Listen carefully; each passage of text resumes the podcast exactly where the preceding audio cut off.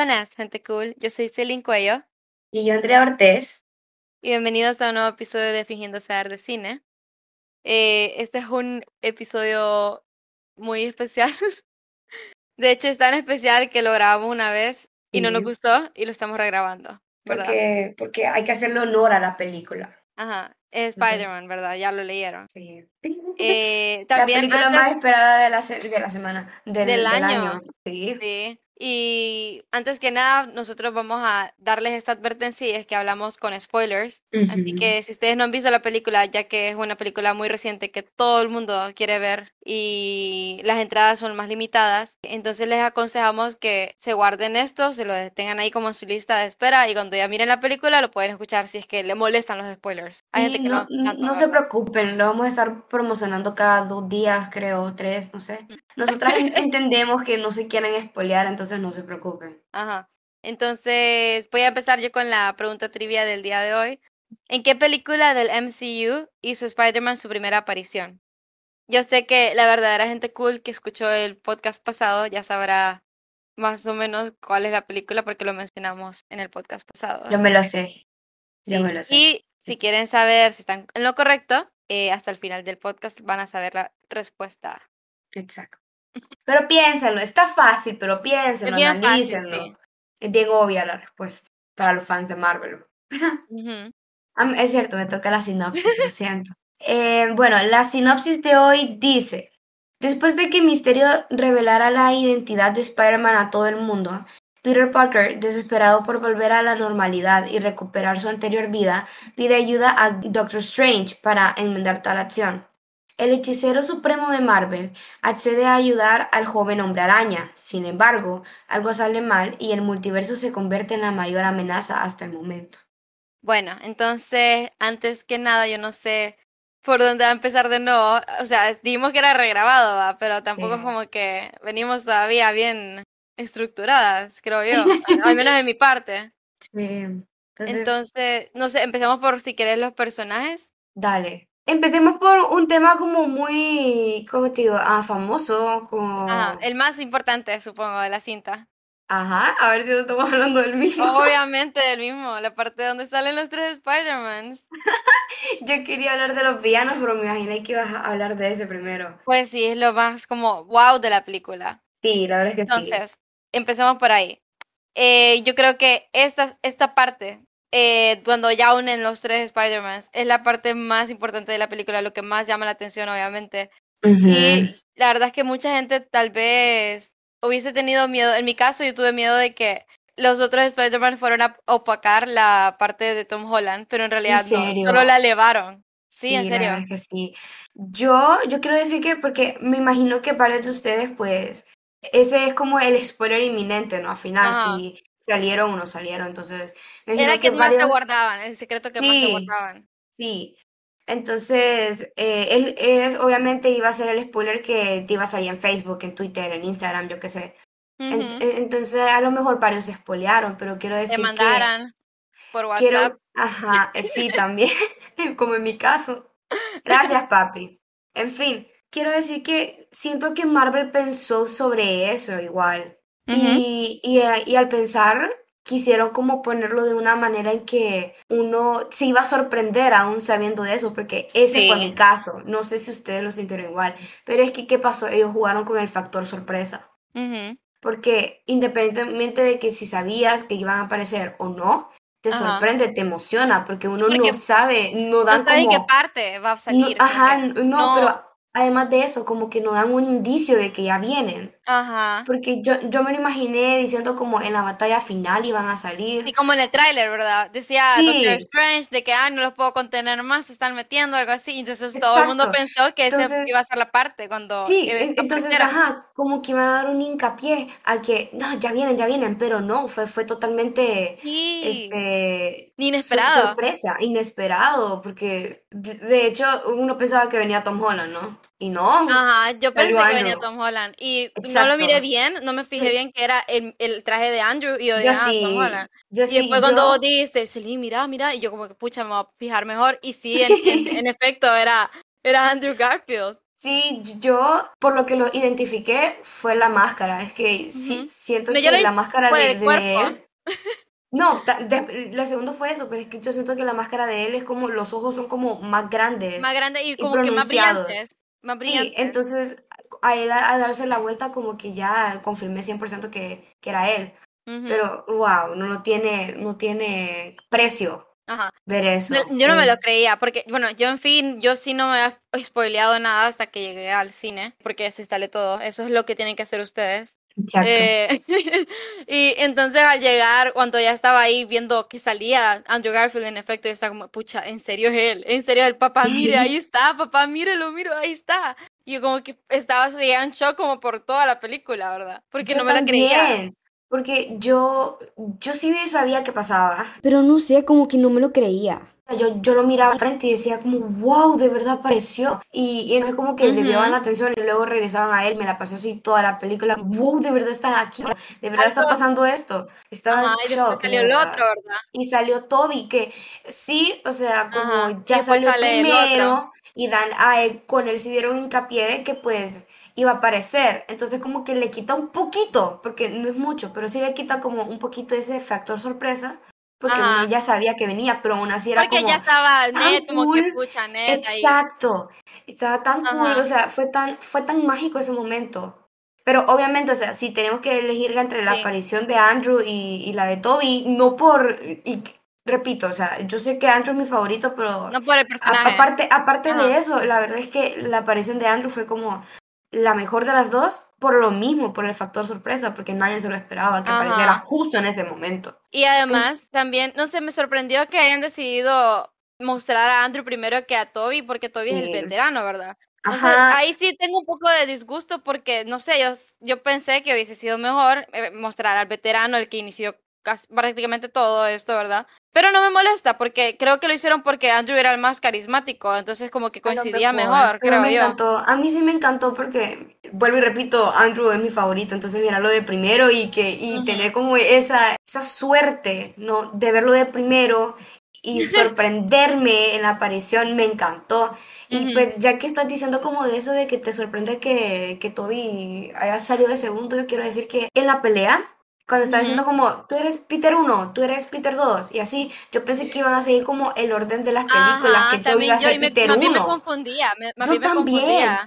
porque Andrew terminó siendo el Peter 3, si no estoy mal. Ajá. Toby Peter 2 y Tom Peter 1. Sí, no me, no me gustó eso. Me hubiesen puesto así como dijeron él, porque entre exacto, más porque, viejos, supongo yo, no sé. exacto, porque uno ya seguía, porque dice como Peter 1, ya sabían que era Ajá, todo el Toby. mundo, o sea, todo el mundo lo tiene así, creo yo, ¿verdad? Exacto, exacto. Entonces, y hubiera sido como más fácil de entender al, al la momento de comunicarse de, de la Sí, yo estaba batalla. confundida. ¿Quién es el 3 y Yo quién es el 2? también, decía como Peter 2, y eso que también de un solo empiezan como a decir, tú eres Peter 1.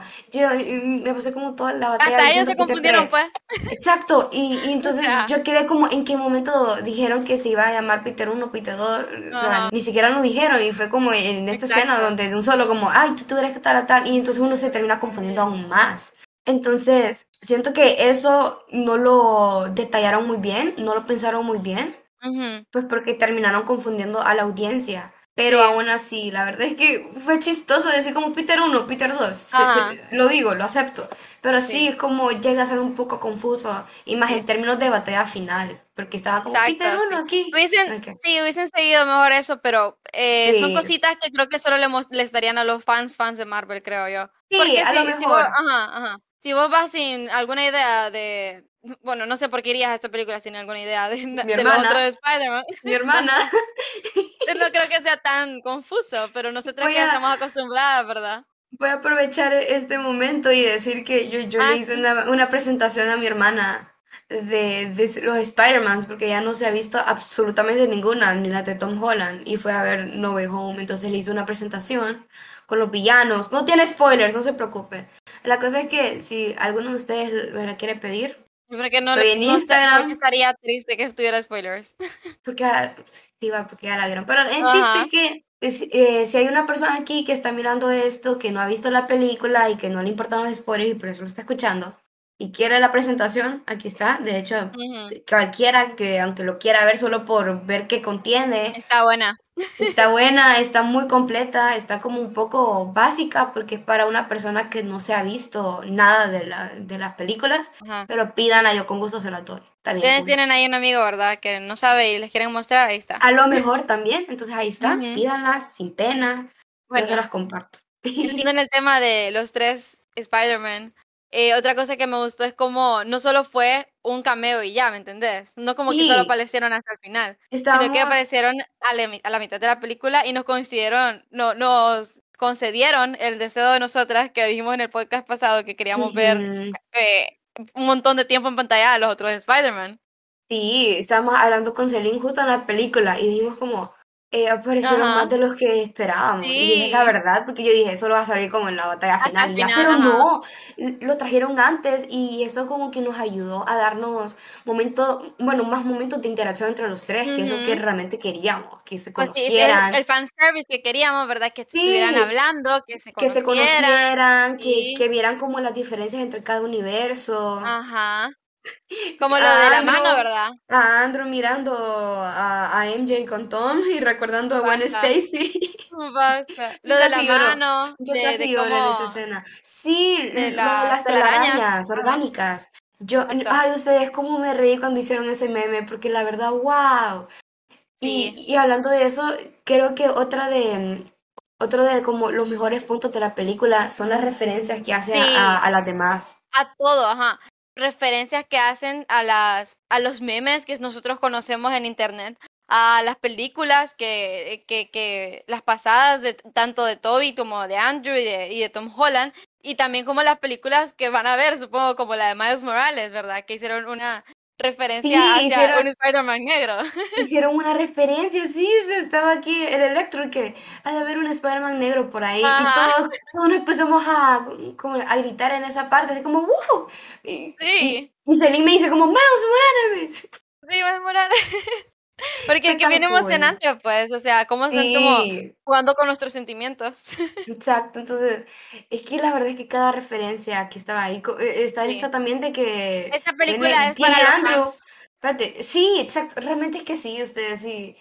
Esta película está más que todo pensada para los fans, no para Sí. una, una persona aquí que ni sabe qué onda con los Exacto. demás Spider-Man, porque no va, no va a entender un montón de referencias, no va a saber Sí, de dónde Está vinieron. ni llena de referencias, easter eggs y todo eso. Sí, una de mis favoritas es esa, donde estaba Andrew y le dice como, ¿y tú qué vas a pelear con tu disfraz de, ¿cómo de, de- con tu ropa de pastor? Pastor. Y, y viene Toby y se baja la camisa.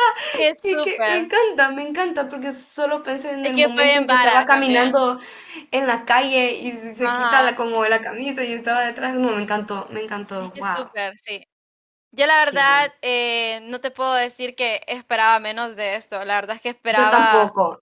eh, La las- verdad mis es- expectativas fueron hasta superadas, ¿verdad? No, y lo porque teníamos expectativas súper altas. Súper altas, sí, Y lo Y- lograron y- aún así eh, eh, cumpli- Sí, nos cumplir. dieron, nos dieron todo lo que quisimos y mucho más. Exacto. Entonces, Bueno, wow. entonces creo que este tema ya lo dijimos bien, creo yo. Ahora podemos entrar con los villanos, que es otra parte fuerte de la película. Sí, Sí. yo creo que todo el mundo se emocionó cuando empieza a ver como los villanos de, de los demás. Spider-Man en el tráiler. Exacto. Fue una sensación, e- ese yo lo miré pirateado el tráiler. O sea, lo miré antes de que se. Ay, yo no, ¿sabes? Yo, yo porque había escuchado esto en Twitter, es que yo en Twitter todo, es, es mi central de noticias. La cosa es que yo había eh, leído en Twitter que iba a salir el tráiler el lunes. Y si no estoy mal, el tráiler filtrado fue el domingo. Entonces todos estaban como, ay, que salió el tráiler, que lo están quitando, que no sé qué. Y entonces digo, voy a esperar a mañana, no, no me cuesta esperar nada un día, ¿no? Y lo voy a ver ya con los efectos especiales y en Full HD, que no sé qué. Y si no sale, pues lo encuentro filtrado y ya estuvo. Pero sí salió el lunes, entonces Ujú. fue como top. Fue- eh, le- Y fue luego- un récord, ¿verdad? Sí, o sea, es, rompió, como te digo, el tráiler más visto en 24 horas. Y, y ese récord lo, lo tenía Endgame y lo superó. Sí. Y, y eso que ya estaba filtrado. Pero vieras qué risa, porque de- después de, de ver el tráiler normal, me fui a buscar el filtrado para ver las diferencias. Y pues sí. No vieron, Pero no sí. vieron muchas. Sí, no hubieron muchas, la verdad. Pero Más sí, que esa todo la era parte más sorpresiva fue la, la de, obviamente, del Doctor Octopus. Sí, porque Bueno, entonces ahora fue, sí. fue el que le dieron como protagonismo. Sí. Porque decía como, hola Peter. Sí, porque él, él de hecho es de los personajes que más, de los villanos que más hablan en la película y de los que tiene Sí. más peso.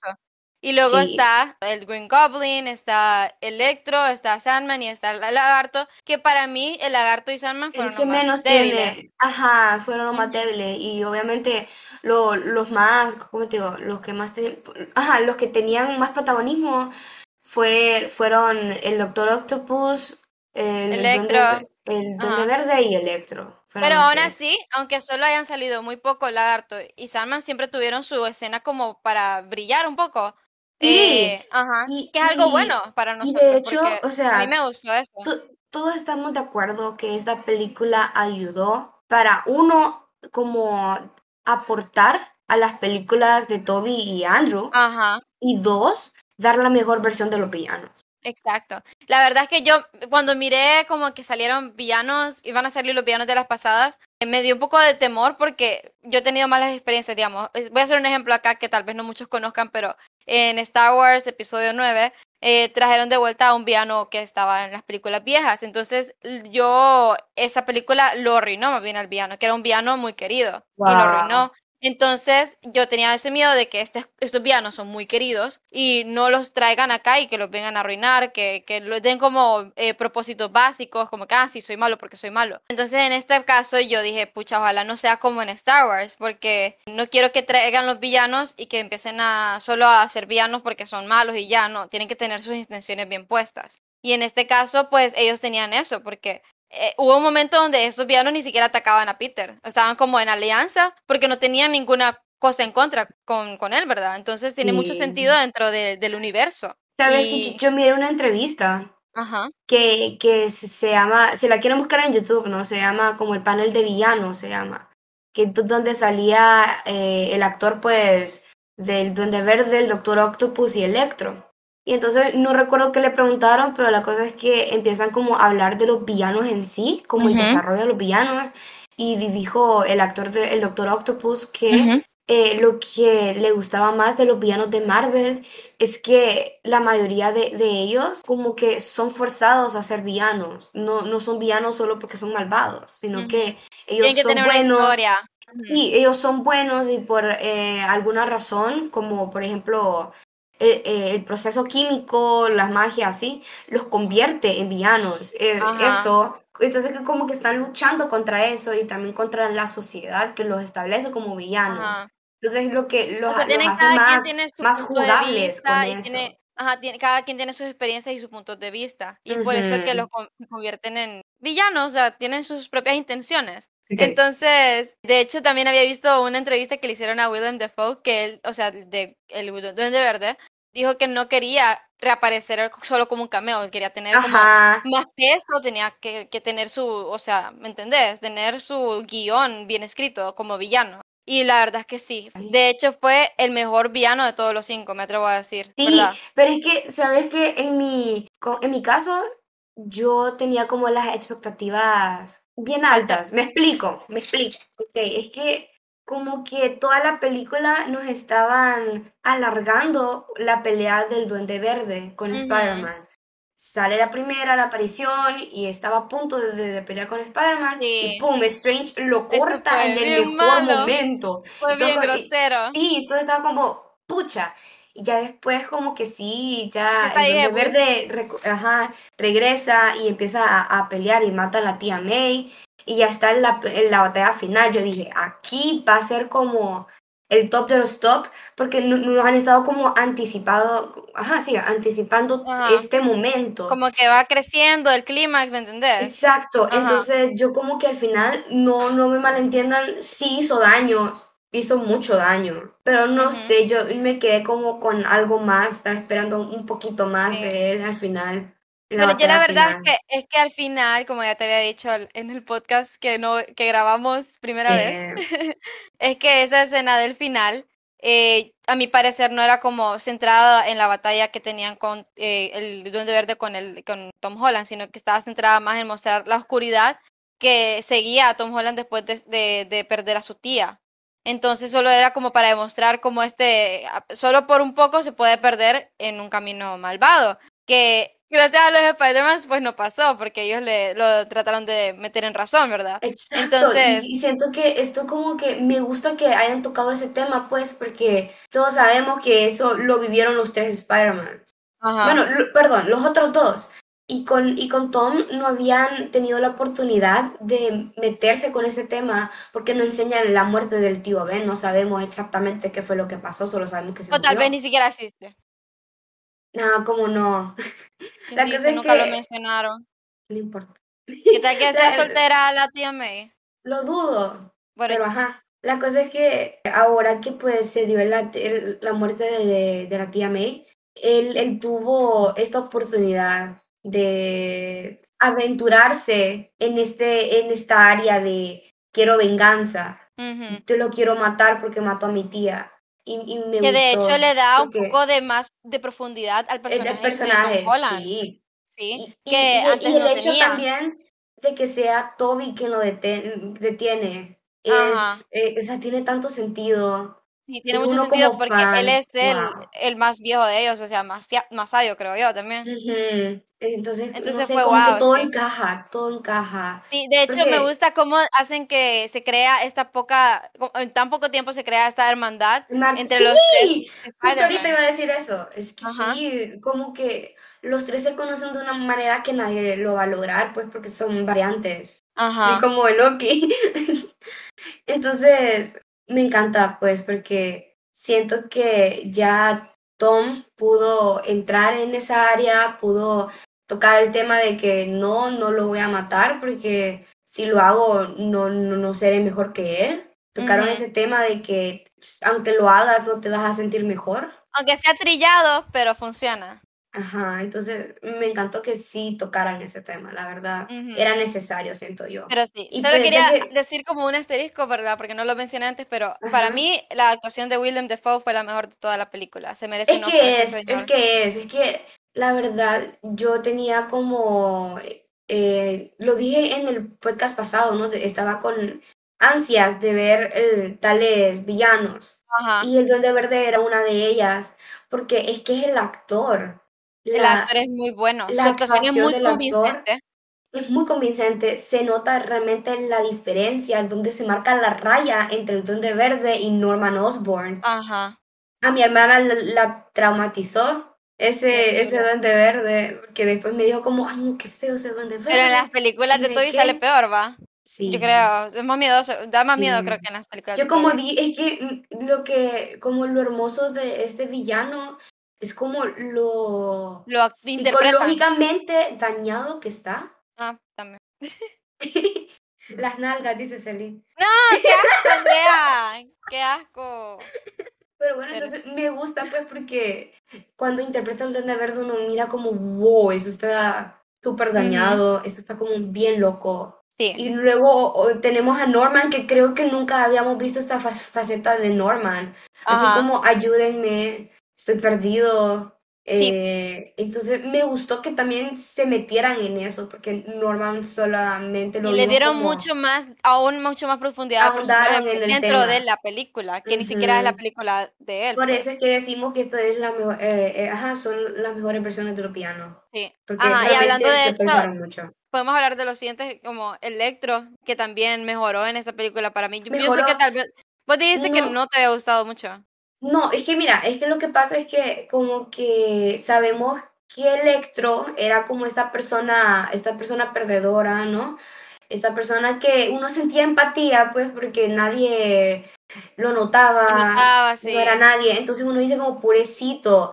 Y luego pasó a ser una persona con poderes y la gente le empezó a tener miedo y fue malentendido. Y hasta siente que Andrew, pues, eh, lo traiciona en cierto, en cierto momento. Entonces como que yo lo tenía, pobrecito, o sea, está dañado porque la sociedad lo hizo así y es lo que, es, es lo mismo que dijo el actor de el Doctor Octopus, pues. Entonces yo, yo le tenía como estima, ¿me entiendes? Lo tenía como pobrecito, a lo mejor aquí en una nueva oportunidad actuará de otra manera. Y no fue así, fue como, si no estoy mal, fue la segunda persona que que empezó como otra vez al, al lado malo, porque Sí. primero fue el Duende Verde. Fue el que más, también, Entonces- uno de los que más sospechaba, o sea, sí. Sí, que no- no le entonces gustaba ese me, me, me decepcionó porque por eso, pues, por esa, esa razón, porque yo, yo sí pensaba que él iba a jugar a ser el bueno. Pero es que me gusta no porque está. acá en esta película lo hicieron más astuto que en las películas de Andrew, porque a, Sí. mí, a mi parecer, en las películas de Andrew, él era bien tonto como Bien tonto. Sí. Es que, ¿sabes? Me gustó que también se metiera en esto de que vemos que realmente le gusta ser Electro. Ajá. Y Como que el eso- poder, le- es que él sabe, porque él sabe que fue, no lo notaban antes, entonces como Electro obviamente Ujú. lo notan. Pero, Entonces ajá, tiene eso fue algo de que él. realmente no se notó en la de, en la de Andrew y en esta sí. Entonces, me gustó. Y entonces, a lo, a lo que volvemos, es la mejor versión de todos los villanos. Ujú. Y de los villanos Y de... Doctor Octopus también, no, no hablamos mucho Exacto. de él. O de sea, los él, villanos de Toby, él era como mi favorito, porque... ¿En serio? eh, eh, sí, porque que yo recuerdo ver la, la película y empezar a, a ver eso del, del Doctor Octopus y me gustaba. Entonces, recu- entonces re- recuerdo ver la película y decir, ahora entiendo por qué dicen que los villanos de Toby son los mejores. Justo con el Doctor Octopus dije eso. Entonces, sí. L- no sé, más sumale eso. sustancia. Sí, Como que tiene más eso. cariño en su creación. Exacto, súmale eso al, a lo que sentí con la aparición del Doctor Octopus, porque fue el primer villano que apareció. Ujú. Entonces, es bien raro ustedes, Y de hecho, esa pelea fue muy buena. fue muy buena. Sí, esa pelea con el. Doctor Octopus y también, o sea, fue tan satisfactorio ver también cómo el Doctor Octopus estaba peleando con el Iron Spider, porque ambos tenían como sus patitas, sus el, bueno, Doctor Octopus tenía ¡Sí! tentáculos, Es cierto. ajá, y el. Iron Spider tenía como las patas, ¿verdad? Entonces eso fue bien cool. araña. Fue súper Ajá. cool. Pero me encantó, miren ustedes. Esta es una de las razones por las que tienen que ver las películas así de Marvel, no solo esta en, en, en- en específico, o sea, las de Marvel Ajá, en la premiere o lo más antes posible. Porque hay, obviamente, las personas más fanáticas de las películas van A gritar. eh, al, a- al inicio, ajá. Entonces se, se crea como una hermandad, por decirlo así, entre todas nunca vuelvas a ver a esa personas. en tu vida. Sí, exacto. Pero aún así, o sea, como que ellos sienten por lo que vos estás pasando y a uno sí se emociona en una te ríes parte. con ellos, podés- gritas con Puede ellos. gritar con ellos y y, a uno no le da pena porque sabe que no va a ser el único. Entonces, en, esa, en esa parte del Doctor Octopus, que van los brazos en el puente y viene, y viene Tom y como que, no sé, nos dan esa anticipación solo con mirar los bracitos que iban. Sí. A uno ya le dan como esa, esa sensación de que, ay, ahí viene, ahí viene, ahí viene, ahí viene. Y ¡pum! Hola, Peter. El grito va. Cool. El semejante grito. Eso fue. Y a pesar de que esta escena ya estaba en el tráiler, va. Exacto, es a lo que voy. Mi mamá me dijo, sos una exagerada, porque ya sabías que eso iba a pasar. Pero una cosa es saberlo y otra cosa es verlo, Vivirlo. es vivirlo también. Entonces, me encantó. De hecho, es mi segunda escena favorita en toda la película, porque lo que volvería a dar por vivir esa escena. Bueno, lo No, que lo- volvería a dar por vivir la cine en la película. premiere. Uy, también, o sea, Sí. O sea, ustedes lo- eso solo lo pueden vivir en la premiere. sí, Y es lo mejor que pueden hacer. sí. Entonces, eh, Tanto como sí. para disfrutarla y como para no spoilearse. Porque Sí, hay un, un montón de personas que yo conozco que ya se ha spoileado, aunque sea una, una, ajá, Sí. un Y el primer día de estreno apenas, ¿verdad? También. Entonces, wow, la verdad es otra experiencia súper recomendada. Ujú. Y bueno, bueno, ya ahora entrando a lo... Espérate, espérate, que todavía Ah. no, no tocamos como esta faceta del Doctor Octopus. Ah, es sí. que lo- sabemos que el Doctor Octopus en realidad no es mala persona. Sí, él no es mala. Son los Eran los tentáculos. brazos. Ajá, eh, ah, es- sí, los tentáculos que lo, lo jugaban. Hay una mala Sí, pasada con el de- inhibidor. Ajá. En- entonces, no sé, como que eso también me gustaba del personaje. Y a- a- incluso antes de verlo en la película y que tocaran ese tema del inhibidor y que fuera él, de hecho, quien ayudara a los Spider-Mans Sí. en, en, en la batalla Es final. algo que todo el mundo ya se estaba esperando que él fuera Uf, aliado. sí, pero en sabes que final. yo sí me la creí, porque llega un momento en el que Electro como que le dispara al Doctor Octopus justo eh, con la intención de arruinar, bueno, arruinarle el inhibidor y que volviera a ser malvado. Entonces yo dije, volvió a ser malvado porque entonces pa- para qué iba a estar con los otros villanos si fuera bueno. Ujú. Pero siento que fue estrategia de él y, Sí, realmente él lo fue. es bien inteligente, la verdad. Porque es el sí. Doctor Octopus. Porque era buena persona, y pero siguió con ellos como una fasada. Sí, va, se dice. Sí, Entonces, entonces, wow, la verdad, muy buen personaje. Eso- esos tres, como el segundo mejor de los el villanos. segundo, sí, la verdad es que así como en orden, el, el Duende Verde, el Doctor Octopus y, y Electro, así. Y después Sandman y después... después Sandman y después el Lagarto. Es que el lagarto no es que fuera, No es que fuera malo, pero es que no tuvo mm. mucho protagonismo. sí, apenas habla, Ah, apenas ah. se sabe la historia. Sí, de- eh, de eso, la verdad es que fue extraño que no le hayan dado. De hecho, ahora pues toquemos de Sandman, pues porque me gustó que lo que, También lo que él- era- Sandman Él no era tuvo, villano. tuvo como su desarrollo. Sí, él, él nunca fue malo. Él, Mm. tenía un, él tenía una razón, él robaba por la hija. Ajá. Y Entonces, en este caso, él solo- ajá. Eh, como Ah. él se puso malo como en defensa porque él no conocía en realidad a Tom Holland, al Spider-Man de Tom Holland, y no, se la hacía ajá, buena. no, pero si se fijan al inicio lo ayudó porque Sí. lo vio en su, en su traje de Spider-Man, entonces sabía que era Toby. Y, y lo ayudó, entonces saben que realmente un, él es bueno. Y de hecho, toda, eh, bueno, la razón por la que él los ataca eh, de último fue porque solo quiere regresar a su universo con su hija. Realmente no tenía un, un motivo Sí. malo para hacerlo. Él solo estaba harto ya, y ya. Exacto, se quería ir. Él se quería Y ir. Él se quería ir, entonces me gustó que respetaran esa par- eso de él, que no le dieran como, ay, ahora voy a odiar a Spider-Man. Sí, porque, ajá, como decía yo al inicio, como que no van a ser a los villanos, solo villanos, o sea, sin ningún ra- ninguna razón. Y me gustaría que también dieran como, no- nos dejaran ver su relación con Toby. Porque sabemos que en, en Spider-Man Sí. 3 como que Toby lo llega a perdonar, lo- llega a entender la situación de Sandman, o el arenero, como dijo Celine. En la película Y- también lo dijeron. Sí. Entonces me gustó que pues enseñaran eso y, y nos dejaran ver que realmente se llevan bien, que llevaron las cosas como muy maduramente, ¿sí se dice? Sí, Y, de manera y- madura, sí. Ajá, entonces me, me, me gustó realmente que tocaran eso. Sí. Pero bueno, entonces ahorita podemos entrar, si querés, a la parte en, de Tom Holland, o sea, como este Spider-Man eh, no es como nosotros pensábamos que iba a ser en, en cuanto a Doctor Strange. Nosotras ujú. pensábamos que iba a ser, o sea, nosotros lo vimos en el, en el podcast pasado, de hecho, que nosotros pensamos que Doctor Strange iba a tomar como el papel de Tony Stark como mentor de, Mentor, de- ajá. de Spider-Man y que no nos gustaba esa idea porque nunca dejan a Spider-Man solo, nunca lo dejan brillar solo. Y en esta, ajá, nunca lo dejaron ser independiente y ahora Ajá. sí se dio. Y en esta, de hecho, hasta se revela en contra del Doctor Strange, lo cual llevó a una pelea bien cool. Me gustó porque fue una manera como muy buena, muy estratégica de, llevar este tema, ¿no? De que él aprendiera de sus propios errores, que él Exacto. madurara, bueno, madurara, solo. ajá, solo, así como lo hacen los otros Spider-Mans, que ellos aprenden de sus errores porque no tienen a nadie que le diga, no, no hagas esto, no, tú tienes que ser así, tú tienes que ser así. Y entonces, por finalmente se llevó tres películas, ¿no? Para que finalmente lo dejaran hacer Estar así. solo.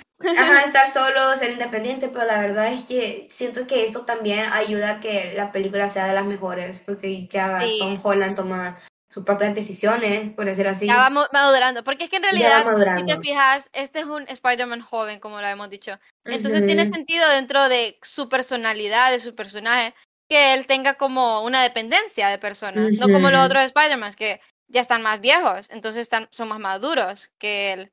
Entonces me gusta eh, ver este punto de vista, tomarlo de esta manera, que este Tom Holland ya está, en su, está creciendo con nosotros, con, con la audiencia, ¿me entendés? Va creciendo Exacto. se va madurando él solo y así, ya lo pues- vemos, al final de la película lo miramos como una persona totalmente diferente de Exacto, a eso voy. Ahora, porque ya que estamos hablando de su madurez, por decir así, Ujú, hay que, hay que hablar sin duda de cómo quedó, de la situación que quedó al, Al final, de la película. Porque Eh, finalmente, para mí. primeramente tenemos como esta referencia o este guiño a Tobey Maguire, porque él se muda solo, ¿no? Para cuando va a la universidad, lo cual pasa con, con Spider-Man, bueno, con, con Tom Holland. Ya él va solito, de hecho le decía a Celine que la habitación se parece muchísimo Sí, la puerta. a la que estaba Toby. Yo estaba esperando a la hija que saliera ahí, va. Y al señor de la renta, el ruso. También, porque, porque sí, mira, Hubiese salido. hubiera sido súper cool, de sí. hecho. Así como el, el periodista de The Daily Bugle, Ajá. bueno, perdón, el, cla- el Eh. ¿Cómo era? Eh, Ja- eh, J. Jonah Jameson, algo así. Ajá, Johnson. Jonah. J. Jameson. Ajá. Bueno, Entonces, hubiese sido cool. Pero yo lo que quería decir es que al inicio nosotros notamos al Spider-Man que conocemos como siempre, que es inmaduro, que toma decisiones con su, con su corazón, al parecer, no con la cabeza. Como cuando le robó la caja al Doctor Strange. Como también la otra decisión que tomó, que fue la de alterar el hechizo que el Doctor Strange estaba haciendo por cosas egoístas, ¿verdad? Obviamente. Entonces, me gusta como a través de la película él va perdiendo cosas. También, o sea, su tía May eh, que es lo que va desarrollando su nuevo pensamiento de como, pucha, hubiese dejado el, el hechizo como antes, ¿me entendés? Y hasta Sí. llegó hasta el punto de hacerlo, pues. Tuvo que tomar esa decisión fuerte de, de olvidar todo, de que todos lo olvidaran a él, mejor dicho. pero es Y no ¿sabes qué pasa? Ajá, Eh, esa decisión obviamente fue influenciada por la tía May. Porque él, él realmente los iba, los iba a devolver. Y ahora que lo pienso bien, como que tiene sentido, porque sabemos que los otros Spider-Man como que llegan a ser Spider-Man por la influencia que tenía el tío Ben sobre ellos. Exacto, sí. Y entonces ahora que la tía May tuviera eh, esta influencia sobre la decisión Ajá. de, de Spider-Man, obviamente fue como la peor decisión, va, porque imagínense todo lo que pasó, pero que llegara como a influenciar en Tom, Ajá. eh, me gustó y siento que tiene sentido con al final eh, el cierre de su personaje. Que Exacto. también eso era otra cosa que yo quería hablar.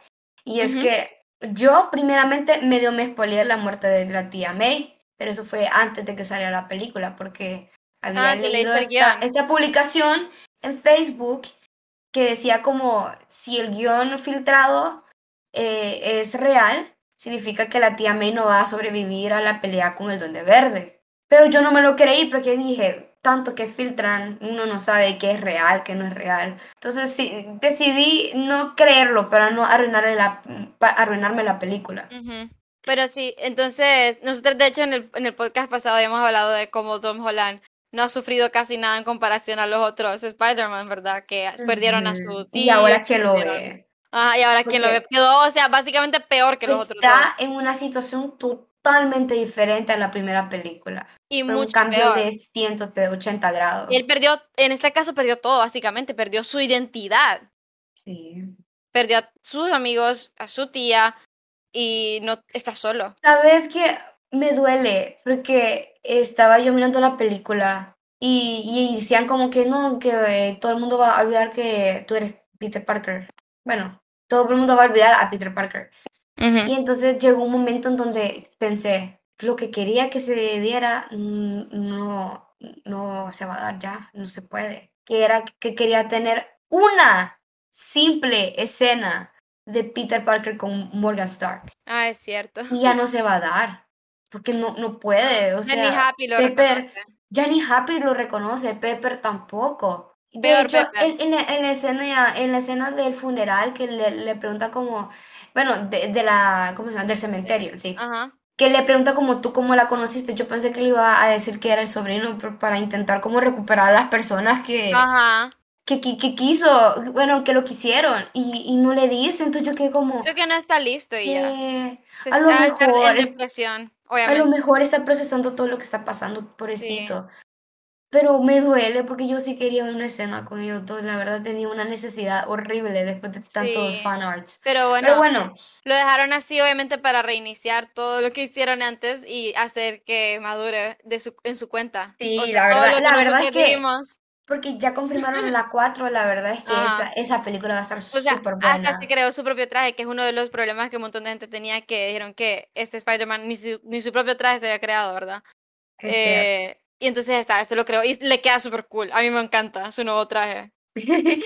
Pero mm, yo, yo siento que en la 4 lo vamos a ver en una faceta mucho más independiente de lo que de la misma en esta. Y más madura. Porque ya no tiene, ya no tiene un mentor, ya como Ya no tiene nadie. ya nadie lo recuerda, o sea, entonces vamos a tener una faceta mucho más Ajá. solitaria, obviamente. Y esta y película, más de hecho, y más madura. cumple en hacernos desear más. Sí. Sí. Con todo Sí. eso eh, plot holes que tuvieron. Si a mí me Al hubieran final. dicho que esta hubiera sido la última, me hubiera ido con un gran, un Yo- gran ajá. pensar, pesar, no por el, no por el hecho de que se sentía incompleta la historia, porque, o sea, sí, sí No, se ponen a pensar, incompleto. no, pero aún así estaba como más completa que la historia que le dejaron a Andrew, Ajá. porque e- esa, esa sí estaba súper abierta, pero la de Tom quedó, quedó abierta, sí, pero quedó más cerrada que la de Andrew, entonces por lo menos me iba a Sí. sentir como sa- satisfecha en, en ese sentido, que no, no quedó con tantas cosas abiertas.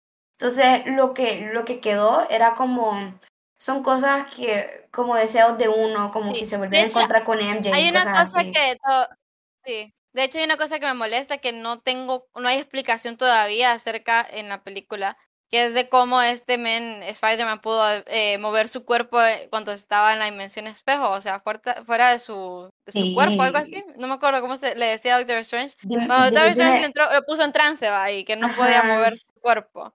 Pero lo pudo hacer, entonces fue como que, ¿por qué? No nos dieron una explicación de por qué Yo sucedió. le decía a Celine que la explicación que yo le doy, que puedo estar mal porque la verdad yo no soy, pues, eh, ¿cómo le digo? Yo no me he leído los cómics o no sé qué onda ahí. Pero Ujú. yo, yo la explicación que le doy es por su Spider Sense. Bueno, no Spider Sense, pero sí como su Spider Power, sí, del- Eh, la mordida de, de la araña. Yo, es que re- realmente como que uno no sabe hasta qué extensión lo ayudan eso, como que no ha explorado mucho esos poderes. Lo, lo que uno, lo que uno asume es lo que sale en los cómics, pero sabemos que en Marvel lo- no son exactamente igual. Entonces puede ser que aquí exploren más eso. Y yo siento que realmente él lo pudo mover gracias a eso, a la mordida la de verdad que no, no lo creo todavía, no creo que sea eso, pero sí me gustaría una explicación. O sea, si es eso, que me lo digan, Obviamente, por favor. Obviamente, Porque, sí. bueno, eso. Y mi papá tenía, de hecho, me había dicho, Celine, habla de esto en el podcast, pero yo la verdad que no, no coincido con él. Me dijo que, que cómo es que es posible de que Ned haya abierto los portales sin entrenamiento y con el anillo que no sé qué, y a comparación de Doctor Strange que se tardó más tiempo, que no sé cuánto. ¿Sabes Y- qué? Ujú, Hoy mi, mi papá me dijo eso, es que Michelle envió un- una publicación, mi hermana, para que no lo sepan, em- envió una publicación diciendo que Ned iba a ser más, más poderoso que Strange, porque Strange se, como que luchó con abrir un portal y Ned sin siquiera intentarlo lo hizo, ujú. entonces que iba a ser como... Pero, iba a bueno, ser más yo- poderoso. Bueno, entonces decía, decía mi, mi papá que dice, "Al- al- el ancestral está mal entonces, porque él, ella dijo que Strange iba a ser el mejor su- hechicero supremo. Y miren que apareció Ned, y lo detengo yo y le digo, papi, lo, lo que di- dice ancestral ya está escrito como en piedra, por decirlo así. Entonces, no es que esté mal, ella no es que tomó una decisión.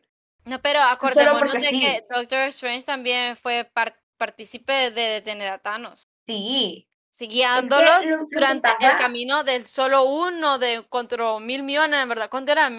¿Cuántos millones eran de universo? no sé. Como 14 millones había dicho. Es súper poderoso.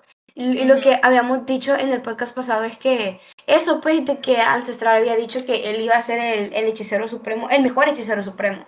Ujú. Y, y que ahorita las apariciones que ha hecho como hechicero supremo no ha sido como... Han sido bien limitadas. Han sido muy limitadas, no es que ha sido un mal hechicero supremo, lo que pasa es que no, no ha tenido como tantas cosas todavía, tantos logros, como Ujú. para decir, definitivamente es el mejor hechicero. Primero, no tenemos con quién compararlo t- casi, porque tenés An- Ancestral casi solo salió en una película, ¿no? Y ahora es Wong. Bueno, la cosa es que yo llegué a la conclusión de que siento que él va a volver a ser el, el- el- eh, perdón, el hechicero Hechicero supremo supremo. en, en, en un futuro, porque... En la película siguiente creo que ha, ha de Siento haber yo- algo. Exacto, siento yo que todavía le falta mucho que Obvio. descubrir. Entonces, sí. es, es como una esperanza que tenemos para Strange 2, Sí. que a lo mejor sacamos el podcast de hablando de Strange. Ajá, obviamente lo vamos a sacar. Sí, y hablamos de Wanda y todo. Bueno, a mi parecer, eh, yo no coincido con eso de que, ay, ¿por qué? Que no sé qué, que no sé cuánto, de por qué el Ned puede abrir el portal. Pero es porque Ned sí cree en la magia, mientras que Doctor Strange al inicio de su película, él no creía y no podía abrir el y portal, siento- además de que tenía su discapacidad con las manos. Exacto, a eso voy. Yo, yo siento que esa, esa discapacidad que tenía, bueno, e- esa lucha que tenía con, Con su mano y con su ser, con sus creencias y eso. ajá, con su sistema nervioso, ¿es que se llama? Sí, Eh, bueno, con, con su sistema nervioso como que lo, lo detenían un poco de sus habilidades, porque él como que pero no buscó- solo era eso, llegó ahí para una cura, o sea, llegó ahí para una sí, solución. pero no solo era eso, también fue lo de la parte de la magia. O sea, que Exacto, tenés eh, que ser- no creía, tenés que entonces, creer, tenés que tener una mente abierta. ajá, Mientras que Ned sí lo entonces- tiene. Eh, Ajá, entonces con Ned no, yo lo dudo y por lejos que sea mejor que Strange. No tiene. No, no, no, obviamente No no, es tiene. eso. Solo fue esa como cosita que... Mi papá sí lo cree y yo le digo que no. No te o digo sea, que digo, ahorita di- no, no, no creo. Exacto, di- dijo que Ancestral estaba mal y le digo, no, no puede estar mal. Estamos eso hablando de cómics esto ya. O sea, en los cómics Doctor Strange es de los mejores, de los más fuertes. Y lo dijo en la película también, o sea. De hecho, hablemos de la escena de Doctor Strange con, con- en, la, en la dimensión de espejo. O sea, qué bonita, qué hermosa se miraba visualmente esa Es que está- escena. O sea, buena. cualquier escena donde está las dimensiones espejo En en, mi Marvel, caso, lo son que épicas. más lo que más me gustó de esa secuencia, porque son realmente varias escenas, lo que más me gustó de esa secuencia fue que en Strange 1, bueno, bueno en Strange, vemos Ancestral utilizando todo eso con Strange como para enseñarle una lección. Y ahora en esta película vemos a Strange utilizando esos mismos métodos. O sea, ve- vemos como su desarrollo que ha tenido en la magia. eh, mm, no sé si se le dice hechicería, pero Sí. me gusta como verlo en esa faceta ya, pues que ahora todo lo que utilizaron en él para controlarlo, para enseñar una lección, mira está desarrollo. utilizando. Ajá, Ajá. eso de el, como el, el alumno supera al maestro. Ajá, y de hecho como se mira el desarrollo a pesar de que no es su película. Se mira como, o sea, no lo hacen, no lo centran en él, pero aún así se mira. O sea, lo cual lo hacen co- como sutil, pero tiene como su detalle en la película. Mm, Porque en yo esta película, como ya mencionamos, se enfoca mucho en los detalles. Sí, yo, yo, yo, yo todavía como que no me creo que Wong sea el hechicero supremo. O sea, tiene sentido. A mí tampoco Tiene me gusta. Porque Strange bli- blipió por cinco años, tenían que poner a alguien. Wong es una, eh, eh, era una opción muy viable. Sí, era el segundo. Era el segundo, pero es que entre Wong y Strange es Strange. Obvio, pero que, tal yo vez sé que Wong tiene más. Ajá, yo sé que Wong tiene más antigüedad, no sé, pero no sé, es Strange, 100%. Pero tal vez también eh, en Doctor Strange Multiverse of Madness traten de tomar ese tema y que, no sé, lo vuelvan a coronar o algo. Y porque ya mencionaste a, a, a Strange 2, hay un Ujú. tráiler al final de la película. Ajá, este tráiler es hermoso. Yo, me encantó, yo grité, miren ustedes, porque en ese entonces como que la mitad de la sala se había ido porque solo pensaban que había una escena. De hecho, me gustó entrar a una sala donde nadie se levantara para la escena post créditos. Ujú, Solo fueron como tres personas que se levantaron y se quedaron en, en la escalera. No se fueron. Pero bueno, ya para la segunda ya se habían ido la mitad, entonces ya habíamos menos gente. Y yo era la única pelona gritando cuando salió Wanda. Es cierto. Vale. Confirmo. Era Wanda, era Wanda. Yo grité. Y luego va, Wanda, saliendo. cool. No, espérense que a la mitad del tráiler yo me acuerdo de esto que había salido en, en Facebook diciendo de que eh, se había confirmado que Dark Strange iba a aparecer en, en Strange 2. Para los que no saben, para que los que están perdidos, no, es el personaje de Strange en What If. Entonces, entonces De hecho, les como- recomendamos que la vean, va. Sí, de, uy, la van a tener que ver para saber qué onda con Strange 2. Y después vamos a hablar un poco más de eso. Ajá, sigue, Andrea. Ajá. Pero bueno, entonces yo voy mirando el, el tráiler y veo esta escena donde enseñan como un mundo gris, quebrado, bien oscuro. Entonces ya, entonces aquí es donde yo me acuerdo de eso, ¿verdad? Y de repente va- van diciendo esto de que el, como el, el peor enemigo eres tú. Tu peor enemigo eres tú, no sé, estaban dando este hincapié de que iba, iba a estar una preparante de Strange. Y entonces yo digo, aquí va a aparecer. Y luego van dando la secuencia. Ustedes no saben el grito que pegué. Me vale que hubiera sido la única, porque sí fue la única. Que gritó única. también ahí. Fue la única. Pero es que, díganme Pero al ustedes, menos no ahorita que- cuando salió Harry Styles, va. Ah, sí. Eso no, eso nunca. Pero, pero es que miren, es que para mí el hecho de poder ver por primera vez a un personaje de What If, que estamos hablando Ajá. una serie animada, ¿no? Mirar, mirarlo en carne y hueso no tiene precio, me emocioné re Y se miraba hermoso, estaba bien guapo. Eh, O sea, era tal como me lo imaginé. Entonces, Estaba mirarlo guapísimo. ahí, me emocioné, grité. Y estaba mi papá a la par y me dice, ¿qué pasó? ¿Qué pasó? Me dice, y yo, papi, what if? Le digo yo. Y lo peor que eso de What If también lo dije en voz alta, toda la sala me escuchó. Y me da risa porque a- atrás habían como unas personas, pa. Y, y, y escuché a, a- a un hombre de atrás diciéndole a los amigos, es, Strange de What If. Y yo, y, yo quedo pensando, de nada, le digo. De nada. Es que Pero sí, güey, o sea, sí. Qué barbaridad, estos fans mm, no saben qué onda con Ujú. What If. De hecho, hablemos de, de eso, de cómo hay series que tienen que ver ahora. o sea, Sí, en esa sea. película sale Daredevil. Ah, sí. Y yo sé que muchas personas no se lo, tal vez se lo esperaban. Yo la verdad es que me lo esperaba. Lo vimos en el podcast pasado que yo que estaba hablando de que sí, tal- yo creo que Ujú. iba a salir Daredevil. Y esta vez nos lo confirmaron. No tuvo mucha participación. La verdad es que su participación está de sobra. No Pues importaba solo, si era ajá, él pues solo no. como para decir, sí, lo vamos a meter. Sí, solo fue para decir que sí lo vamos a meter porque eh, su participación no tiene nada. O sea. Sí, porque ahora en Hawkeye, hoy, hoy miré una publicación en el Facebook, sale ujú. también otro de Daredevil ahí. Ey, hombre. Spoilers para los que no han visto Hawkeye. Ay, por favor. No, Andrea, qué barbaridad. Pero no saben quién Pero es, sí. así que... Es Sí. obvio quién es, pero bueno. Eh, en fin, entonces Ajá. ahora se tienen que ver Daredevil. Daredevil. Y, Sí. y, o sea, si ustedes son de las personas que no se han visto las series, las que ya han salido por flojera, porque dicen, pucha, Vos, eh, yo, dice, vos sí, no la has visto. Toditas, me- no, o sea, yo estoy hablando de, de las que ya salieron como Wanda, Loki, Ah, Falcon, así. Eh, bueno, si no se han visto esas series, créanme que ahorita es el mejor momento para hacerlo. Sí, porque, ahorita porque Navidad. ya, ya se están empezando a incluir en las películas. Sí, Wanda va a salir, obviamente tienen que verse WandaVision. Para, o sea, Ya, para lo de Doctor Con- Strange. Con la primera que, que apareció fue en Black Widow, con la escena post créditos. Ajá, Yelena. Con Falcon. Con Falcon. Ahora eh, en, en, en Ah, Strange. Sí, en Strange va a También salir conectaron lo de. Yelena con lo de Hawkeye. No, pero. Ah, sí, cierto, cierto, Sí, cierto, sí. cierto, cierto, cierto. Y ya está Hawkeye y Yelena, imagínense. O sea, están, y- estas están muy claramente que tienen que verlas. O sea, son como Sí. películas aparte. Exacto. Y, y ahora también están metiendo a, a Wanda y a What If. Y no en- crean en que Strange. Marvel nos, esté nos está pagando para promocionar, ¿verdad? Ojalá. Sí, Ojalá no para algún Marvel. día, algún día.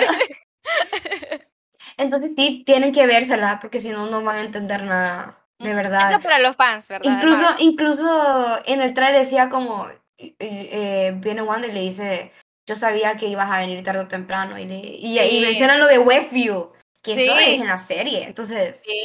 tienen que vérsela sí o sí. Y repito, lo de, Ah. lo de What If, que me gustaría hablar de, de- del personaje de What If, porque aquí, aquí ah, es- esto entra.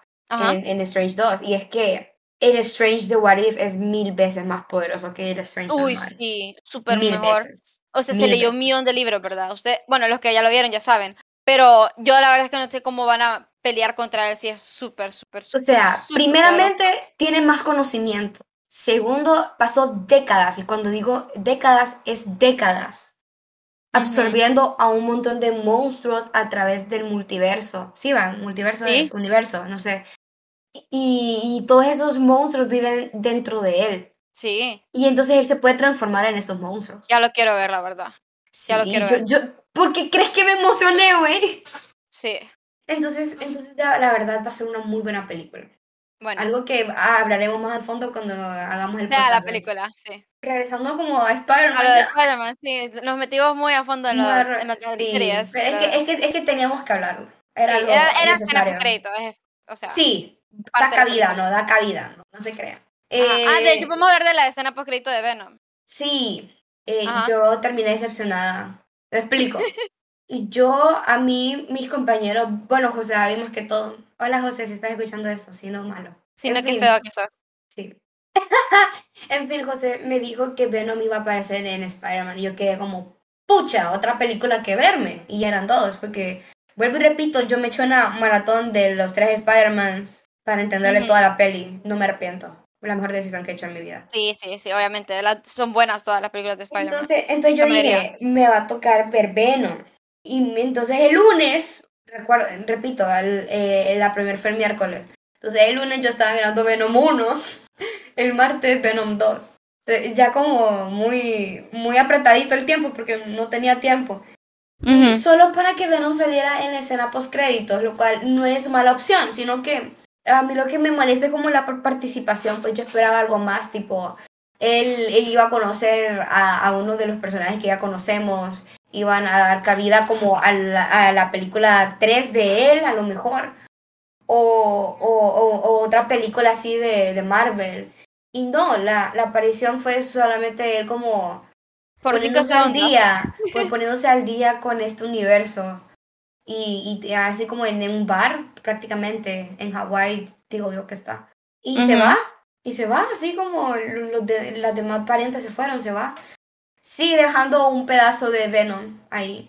Pero no sé, como que yo esperaba, como les digo, algo más. Sí. Entonces sí me Pero la decepcioné verdad en es que yo, ese, en como había dicho, de hecho lo dije en la, en la grabación primera, en, la, en el boceto que tuvimos, eh, yo había hablado con un amigo acerca de, de esto, de la escena post-crédito de Venom. Y como a mí no me había gustado, igual que Andrea, como que, pucha, solo lo pusieron como por cinco segundos y no hizo nada. Pero es que también tenemos que ver bien eso más a grosso modo, que este Venom no coincide mucho con lo que es el Spider-Man del MCU, o sea, no es compatible. Porque Venom es como un antihéroe, no sería como un villano. Entonces entiendo por qué reiniciarían esta, al menos este villano dentro del, del UCM. Entonces no me molesto mucho ya cuando eh, poniéndome a pensar acerca de eso. No me molesto mucho que solo haya durado cinco segundos en el, MCU, el Venom. La verdad es que tiene sentido, pero aún así, como que me duele, pues. O sea, me arrepiento de... bueno, No, me duele en, en un sentido, pero no me arrepiento en otro, porque si yo no hubiera eh, visto esas dos películas, yo no hubiera entendido cuál es como la importancia de, de, de que Venom dejara su- un pedazo de él ahí. Ujú. Y para eso más que todo es la segunda, porque sabemos que lo, lo poderoso que, que puede llegar a ser solo con un pedacito de Venom. Entonces, me- realmente Venom. como que, ajá, como que sí era necesario que lo mirara, pero sí me decepcionó Sí, sí, su aparición. Sí, a mí también un poquito, pero ya con eso que te dije, más o menos ya la dejo Ajá. pasar, la dejo Sí, pasar. ajá, eh, sí, la verdad es que sí. Yo pues quiero hablar en sí de la, de la muerte de la tía May. Y es que puede ser que esto sea como una opinión personal, pero Sí lo será. a lo mejor, pero bueno, lo quiero decir. La cosa es que eh, como que la muerte de la tía May, primero no me dolió el hecho de la muerte, me dolió lo que sintió Tom, pues al, al ver la muerte de su tía. No, y, y, y para aquellos que no sepan como tanto, lo que pasa es que él tiene este Spider Sense, y entonces no sé exactamente si es que lo siente, La punzada le dicen en español, va. La punzada, ajá. Entonces, es que no sé, no se me queda la punzada. No me bueno, gusta a mí tampoco. sí.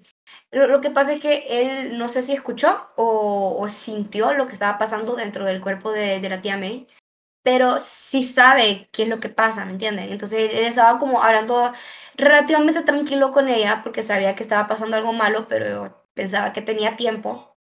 Y luego va escuchando como que sus órganos están funcionando mal, me imagino que el corazón se estaba eh, de- de- estaba Dejando de funcionar. Ajá.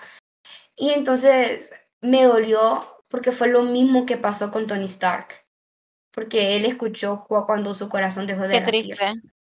Y entonces yo, yo lloré, yo lloré en esa escena justamente por eso, no porque se murió la tía May, sino por lo que Tom estaba sintiendo en ese momento y decir, pucha, volvió a, a- a vivir lo que sintió con Tony Stark y todos sabemos qué tan mal se puso de- de- después de su muerte. Ujú. En Spider-Man 2 se ve. De hecho, creo que esa fue la escena de casi todos lloraron, va. sí, Yo no lloré, porque, no sé, no, no me dio ganas de llorar, creo. Qué barbaridad. Pero, Pero bueno, sí. entonces, entonces como que me empezó a dar rabia por la muerte de May, porque digo, ¿qué necesidad tenían? O sea, ya le habían matado al tío Ben.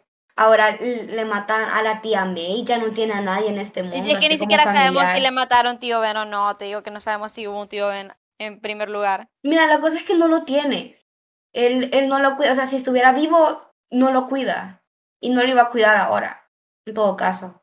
No, pero ¿qué tal que no tenga ya? O sea, ¿qué tal que fue soltera la tía May? No sabemos todavía. O sea, vamos al mismo punto, ya no tiene a nadie más. Ajá, el punto es eso, sí.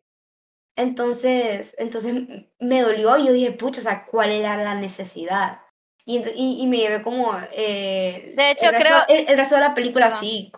Entonces me llevé el resto de la película con esa necesidad, bueno, con esa frustración de, decir, pucha, o sea, se, echaron a la tía May, qué cólera. Y luego, con la aparición de los Spider-Man, como que eh, dan significado a la muerte de, de ella. Exacto. Sí. Y, entonces ahí fue cuando finalmente dije, ok, sí tiene sentido, me gustó que le dieran ese cierre, porque todos sabemos que primeramente un gran poder conlleva una gran responsabilidad, entonces, no sé, como que ella dijera esa frase tenía sentido. Y yo estaba en el baño en ese, en ese momento, llegaba del baño. Es que Celine elige el mejor momento de la película para irse al baño.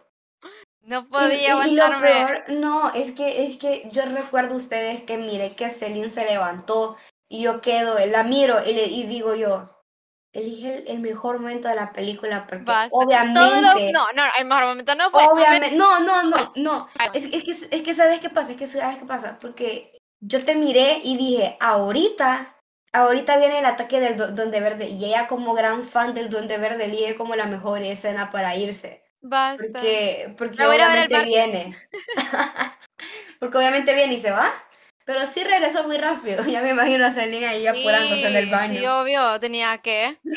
Lo peor de todo es que después pregunta, ¿qué pasó? y nadie me contestó. y el papá y yo, ¿qué no pasó, Selena? Solo eso me decía yo como, pucha, y no sabía que estaba muriendo la tía mía, y todo el mundo como llorando, como, ¿qué está pasando aquí? porque están llorando. Yo dije, con el tráiler se va, se va a ubicar, dije yo. Y nada, qué barbaridad. No, porque no me acordaba, nunca miré esa escena en el tráiler de, eh, de, la tía May.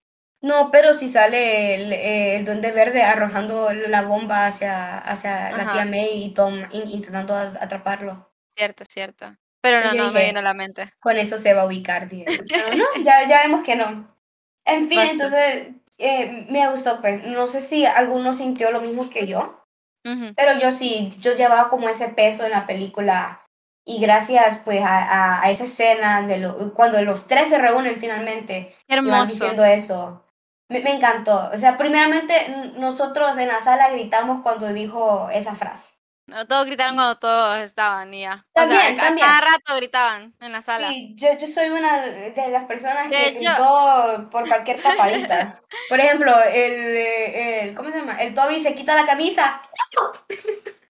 no, pero yo la verdad es que, como ya les dije, yo, bueno, no lo he dicho, creo. Yo viví las premieres tanto de Infinity War como Endgame y no se comparan a lo que gritaron en esta película. O sea, gritaron en la de Infinity War y Endgame, pero en esta gritaron un montón, gritaron toda la película, básicamente. Sí, es que es lo que es, lo que es lo que dijimos al inicio, que es que esta película está hecha para los fans, no para la historia así de, de sí, la verdad que sino para los fans. Entonces, y por eso como fan es muy difícil criticarla, ¿verdad? Sí, porque porque ¿qué, ¿qué, le vas a encontrar de malo si está perfectamente eh, está hecho para ti? Y, y, es algo que decimos en en, en, todo no escucharon. Que dijimos en el podcast pasado y es que eh, lo que hace esta película como tan especial o tan buena es el, la atención al detalle. Exacto. Porque se nota que vinieron los guionistas un día y dijeron, ok, vamos a reunir a los tres Spider-Mans. A los fans, ¿qué le gustaría ver? ¿Qué le gustaría ver? Ajá, ¿qué, le gustaría ver? Entonces, ellos como, ah, mira que una escena aquí cuando que los tres mencionando la telaraña de Toby. Ah, los tres como que lo llamen lo a los tres. Ajá. Eh, lo de Gwen Stacy. Lo de Gwen Stacy. Así, entonces es algo que no, eh, realmente estamos muy satisfechas como fans. ¿Para qué? De hecho, ahorita que me puedo pensar que habrá pensado Toby cuando este Andrew menciona a Gwen, como que Porque había una buena en el ¡Es universo de Toby. cierto! ¡Wow! Es cierto. Como que, Pero, pucha, en ¿sabes un universo alterno yo estuve con Gwen, ¿me entendés? Qué pesar, o sea, como que uno de mis primeros pensamientos al ver a, a Andrew ahí fue, solo falta que pongan una escena así de Tommy y, y MJ juntos y él los mire Ay, basta. y, y, a recordar a Gwen Stacy, lo cual pasó. Qué triste. Muy Me- triste. O sea, no, me- me te quería hablar de esto. Espérate. Ajá. Que esta película, yo sé, yo mencioné en el pasado podcast que mi favorito era Toby. Pero en esta película yo ya no puedo decidir. Todos me gustan. Porque les dan como, no sé, no sé si era porque las de Toby la, vi- había visto recientemente y las de Andrew no. Pero sí me, como que me, me, me abrió el corazón y como que, pucha, no puedo compararlos. Cada quien tiene sus cosas y, y cada quien actúa de manera preciosa para mí porque Andrew Garfield casi se pone a llorar en cualquier parte de la película. O sea, es tan sentimental. Sí, es, es lo que yo quería decir, que él se pasó prá- prá- prácticamente triste toda la película. Sí, y como que Y, te y más que duele. todo fue por un Stacy. Y aquí voy como a otra de mis escenas favoritas, ¿no? Que eh, cuando salga, salva a MJ. O sea, no fue en sí, no. Bueno, sí. Yo había escuchado eh, este, esta teoría. teoría, esta Ajá. teoría ajá, de que en realidad quien salvaba a MJ era Andrew. Y cuando yo También lo la había escuchado. sí, y cuando yo la escuché, yo quedé. Tiene, tiene tanto sentido. Sí. Porque Tom ya ha salvado como de quien está enamorado. Toby también, solo falta Andrew. Y entonces, mm, y- entonces yo como fan de Andrew, digo, me gustaría que realmente fuera él. Porque es un momento para reivindicarse. Entonces yo ya iba decidida, pues. Y, y al ver que en efecto era él, que fue como una decisión de último minuto, porque Sí. Tom se lanzó a salvarla. Lo reivindicaron, como dijiste Y vos. entonces, exacto, y entonces pasó y pegué un grito que no tienen ni la menor idea ustedes. Es que yo grité en toda la película y, y ya, ya, ya no soy tan alfónica, pero... Y el Andrew pero casi sí. se pone a llorar también, ahí va. Exacto, entonces eso es lo que lo convirtió como en, mi peli- eh, en una de mis escenas favoritas, que la salvó y la queda mirando con unos ojos, diciendo como, sí la salvé, o sea, de verdad la salvé, por fin pude salvar a alguien. Sí. Fue Y hermoso. casi lloro, casi lloro solo por la cara de él, porque no había Solo dicho la nada. cara de él. Es que fue muy Solo la actor cara usted. de él. Él- No, él es que muy el, Oscar actor. se lo merece, no solo por la actuación en su película, Ajá. Sino sino por por decir su siempre que no. que era Photoshop. Ah, que era Photoshop. De que no, No, no me han llamado. Pero, eh, Yo no sé, de Spider-Man. sí, Pero no, o sea, ya que nos metimos al Photoshop, realmente me da risa porque la escena, exactamente la escena de esa foto sale. Exactamente. No- y lo no- dejaron no por cambiaron. varios segundos, pa. Lo dejaron bien. Sí, y dos veces sale, y dos veces sale. Y, y en sí, o sea, y no le hicieron ninguna modificación porque no es otro plano, es el mismo plano. Sí. Y solo, Lo y, y- y- solo, y solo le pusieron el CGI. Y entonces salió y con Celine quedamos como, era Photoshop, ¿verdad? ¿Mm? Puro Ujú. Photoshop, no es real. Entonces sí, güey, o sea, wow. Qué buena actuación, la verdad, sí se merece. No, la verdad es que sí. Ojalá se lo sí. gane. bueno, pero sí, wow. Es que, es Pero, que Andrew, de mi hecho, besito, hablando- Andrew. Eh, quería hablar acerca de esto, que es algo que casi nadie se fija en las películas en general, pero porque es un estreno, ¿verdad? Y quería hablar acerca de las campañas que hicieron, o sea, no campañas, sino como el marketing o la estrategia que tuvieron eh, el estudio para guardarse todos estos secretos de la película. Porque las personas, los fans, obviamente querían ver eso. Por eso no nos lo dieron, para que nosotros queráramos aún más No, anticipación y más que hubiera, hubiera hu- más hu- hubiera misterio. No. Sí, más misterio dentro de todo que nos hace querer ir al cine a verla. O sea, qué buen, qué buena estrategia, la verdad. Es sea, la- esta es la primera película, es la primera película que realmente me he fijado yo que han usado esta estrategia de que ellos, si se fijan, no promocionaron la peli. No la promocionaron, los mismos Son los fans, lo fans, hicieron. los, los- ajá, los Sí. fans eran los que, los que decían, ay, que Toby, que Andrew, que, que, que allá", Ajá. porque ellos no hicieron nada. Hasta los otras pósteres estaban feos. Exacto, exacto. Un- o sea, uno como fan hacía mejor, mejor póster que ellos. Y O sea, ah, se ahorraron que- buen dinero ahí. yo, yo recuerdo que en TikTok dijeron tipo, no, que, que, que fue esto de los pósters, fue una sensación, eso, estos, bueno, los pósters así todos, todos como bien simplones. Todo re- como que de la basura, pues reciclados. Ajá, La, la verdad es que sí, la verdad es que se ahorraron. Y es que yo siento que la, la mayoría de... Oh, es que tiene que ser. La mayoría de su presupuesto fue con los actores. Sí, sí. sí. Tiene que ser. Con todos los actores. Bueno, pero en Endgame. ¿verdad? Comparado a Endgame, que salen casi un millón de personas. Pero, Pero- sí, aún así, estos actores son de alto calibre. Uy, sí. Es que, wow, es que realmente ver como a todos los pianos ahí, realmente, ay, ustedes me acordé, que qué, qué hermoso, qué hermosa esa sensación, me encantó. Esta es como ya la sección de las noticias, ¿no? Porque Noticias. no sé cuántos han escuchado, pero ya se confirmó Spider-Man 4. Yo sé que ya lo había dicho, pero con esto eh, sabemos que ya Tom va a la universidad. ¿Y que a quién conoce en la universidad? A nadie más ni nada menos que a Gwen Stacy. Entonces me, me gustaría ver a una Gwen Stacy en este universo, solo para ver qué pasa. Independientemente de que si se queda con ella o no, así como con Tobey Maguire.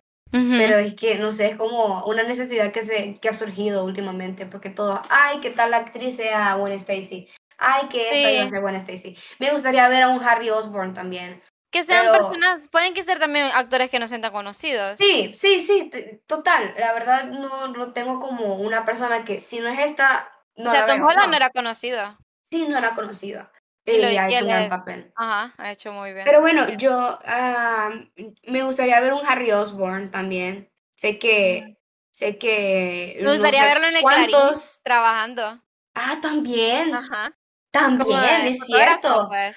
Pero, pero fíjate que a él no se le han visto como estas, e- esta, esta pasión por Ah, pero ahora desempleado. A lo mejor porque con, con Toby a él es el que más se le notaba. A Andrew medio porque sí trabajaba como en el anuario, ¿no? Pero eh, a Tom nada. Entonces. Pero tal se vez ahora como no tiene científico. dinero, no tiene dinero, así que ni A lo mejor sí. Yo quedé como, ¿de, de dónde consiguió el dinero ese? ¿Será el seguro de la tía? ¿Qué onda? sí, verdad, yo también. Sí, Tal vez habrá tenido algo guardado. a lo mejor. Pero bueno, entonces su yo... cuerpo. Yo, vendió su- La cosa es que me gustaría ver a una Gwen Stacy, me gustaría ver a un Harry Osborn. Eh, no sé si ustedes han visto de eh, eh, esta entrevista, creo que fue, o publicación en Facebook, no importa, yo lo vi en Facebook, que decía Tom Holland que quería ver a, a Timothy, ¿cómo? Timothy Ah, sí, lo vimos en el pasado, de hecho. Sí, que lo quería ver como Harry Osborn. Y la verdad es que a mí, yo estoy totalmente de acuerdo con esa idea. Pero siento que ya no se va a dar. No, no creo. porque, porque en esta película nos confirmaron que aquí no existe Osborn. Ay, es cierto. No, terrible. Entonces, sí, porque Es estaba el Duende Verde y como di- dice, "N- no puedo ir a mi casa porque hay otra persona viviendo ahí. No puedo ir a Oscorp porque aquí no existe. Ujú, Mi hijo no sé dónde está. Y yo como, ¡ah, Harry Osborn! Es cierto. Y robándose las donas ahí, ¿verdad? Y robándose la dona, sí. Qué Me icónico. encantó me también que encanta. es que es que realmente sí cumplieron como esa funcionalidad que yo les digo, que fueron muy meticulosos con el guion, con las referencias y todo. De hecho, es que está bien, bien hecho. Bien hecho, porque es que me gusta que como que Ned se pone a hablar con Toby y le pregunta de su mejor amigo, como, ¿tú tienes un mejor amigo? Tenía, sí. Él, como él se volvió malo y luego murió. Y casi me mata. Y después lo maté. Y entonces él queda asustado y después le dice a Tom, te prometo que no me volveré malo. me encantó. Me Y ya ni encantó. siquiera son amigos, jefe. Ay, sí. Bueno, entonces a lo largo del podcast dije como mis escenas favoritas, pero no dije como exactamente el ranking. Así que ahora lo voy a decir. Ustedes a lo mejor ya se lo imaginan por como la emoción que le puse, pero bueno. Definitivamente, bueno, la tercera escena favorita que tuve fue esa en la que Andrew rescata a MJ. Ujú. 10 de 10. O sea, wow. Yo les dije, yo había pensado, yo ya me había decidido que eso tenía que hacer y pasó, entonces me encantó. Además, la actuación de Andrew es un plus, me encanta. La segunda definitivamente lo es, más que todo por la emoción, la experiencia de haber vivido ahí, porque ya sabía que pasaba. A lo mejor ya saben cuál es, que es la primera escena del Doctor Octopus cuando sale diciendo, hola Peter. Me encanta. Es- Esta escena es muy buena. Es icónica, me encanta, es de las No grité, escenas.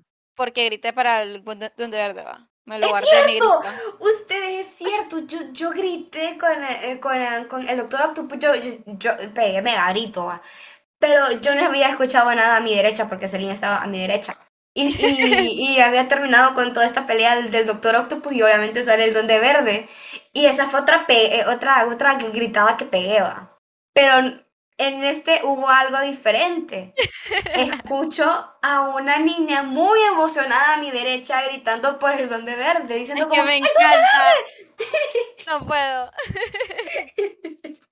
es que mi favorito. No puedo. y, solo, y, lo quitaron, y lo quitaron. Y lo quitan de un solo. Yo digo, ¿cómo les digo? Fue como, sí, es cierto. es que, como les digo, fue como alargaron su, pelea. Su, pelea. Entonces te dan como es, este, esta, esta sensación. Que me salteba. Sí, es que Celine yo les digo es que Celine elige la mejor escena. Pero es que, es que es lo que les digo, o sea, él, no, como que dan suspenso, entonces ah, te hace, te dan la cara de esperar algo muy grande. Y como que yo tuve las expectativas mucho, muy altas. Y la primera, por mucho, no mentira, pero sí, la, la primera tiene que ser la única e inigualable aparición de Andrew Garfield, porque es un papacito. Me sí se miraba bien guapo, sí se miraba bien guapo. Que no, pues, me encantaba. Yo, yo nunca realmente he sido fan de como su guapura, supongo, pero ahí sí se miraba bien guapo. No, en la otra también. Miren usted, yo a lo mejor hubiera gritado papacito si no estuviera mi papi al lado. Pero yo estaba, yo de verdad, yo estaba que ya decía algo, pero es que después mi papi ahí va. Yo, ahí con, yo estaba con Doctor Strange ahí como que Doctor Strange Pero sí, o sea, la verdad en el otro podcast lo dije, en este no, también que él decía como yo, yo soy el peor de ustedes, porque Ay, es cierto. los demás estaban diciendo como, ah, yo peleé con un alienígena dentro y afuera del planeta, yo también peleé con un alienígena, y él, yo no he peleado con un alienígena, soy el peor de ustedes. qué triste puso. Yo, yo no sé por qué no lo dije, pero yo estaba a nada de decir, no es cierto, Andrew, tú eres el mejor Spider-Man. Y no me importa que hubiera sido la única gritando ahí. Pero yo estuve a nada de decirlo. Y créanme que tengo ganas de volver a ver la peli, aunque no fueran con fans así, solo para volver y decirlo. Para quedarme como en paz conmigo mismo. Sí, la verdad es que no, él para nada es el peor de todos. Para nada. O sea, yo como les digo ahorita, yo no, no lo puedo comparar, ya no puedo decir quién es el mejor o no, porque me gustaron todos. Sí. Ey, pero fíjate que no hablamos de esto y es que realmente en esta película también me gustó que le dieran un cierre a Andrew con Electro. Ah, sí, sí, sí. Porque como ya lo mencionamos, cada quien tuvo su cierre. Cada quien tuvo su cierre y este es un ejemplo, pues, porque en la película realmente él solo como que lo mata o lo destruye, realmente no sé, yo creo que se murió, sí, va, se murió. Entonces es que no tienen como un chance para hablar y decir, me malentendiste, realmente no, no es lo que tú piensas. y de hecho, en esta película recuerdo que él dijo como, Max no es una mala persona, dijo Andrew, me acuerdo yo, y, y, no sé, me dio al corazón. Sí. finalmente tuvieron su cierre, así como, hola Max. Sí, fue bien bonito, fue bien bonito. hermoso. Fue, cuando hablaron de Miles Morales. También. Ah, sí, en esa escena fue. Entonces sí, fue, fue, fue fue mágico, como, como ya les dijimos. Sí. Que tuvieran como esta, esta interacción aparte, ¿no? De los Spider-Man con sus pianos. Como ya en otra situación. Fue, fue también como algo ideal. Y de hecho, esta escena que también se me había olvidado mencionar aquí, me gusta que en esta escena también se, se nota como la atención al detalle que le pusieron.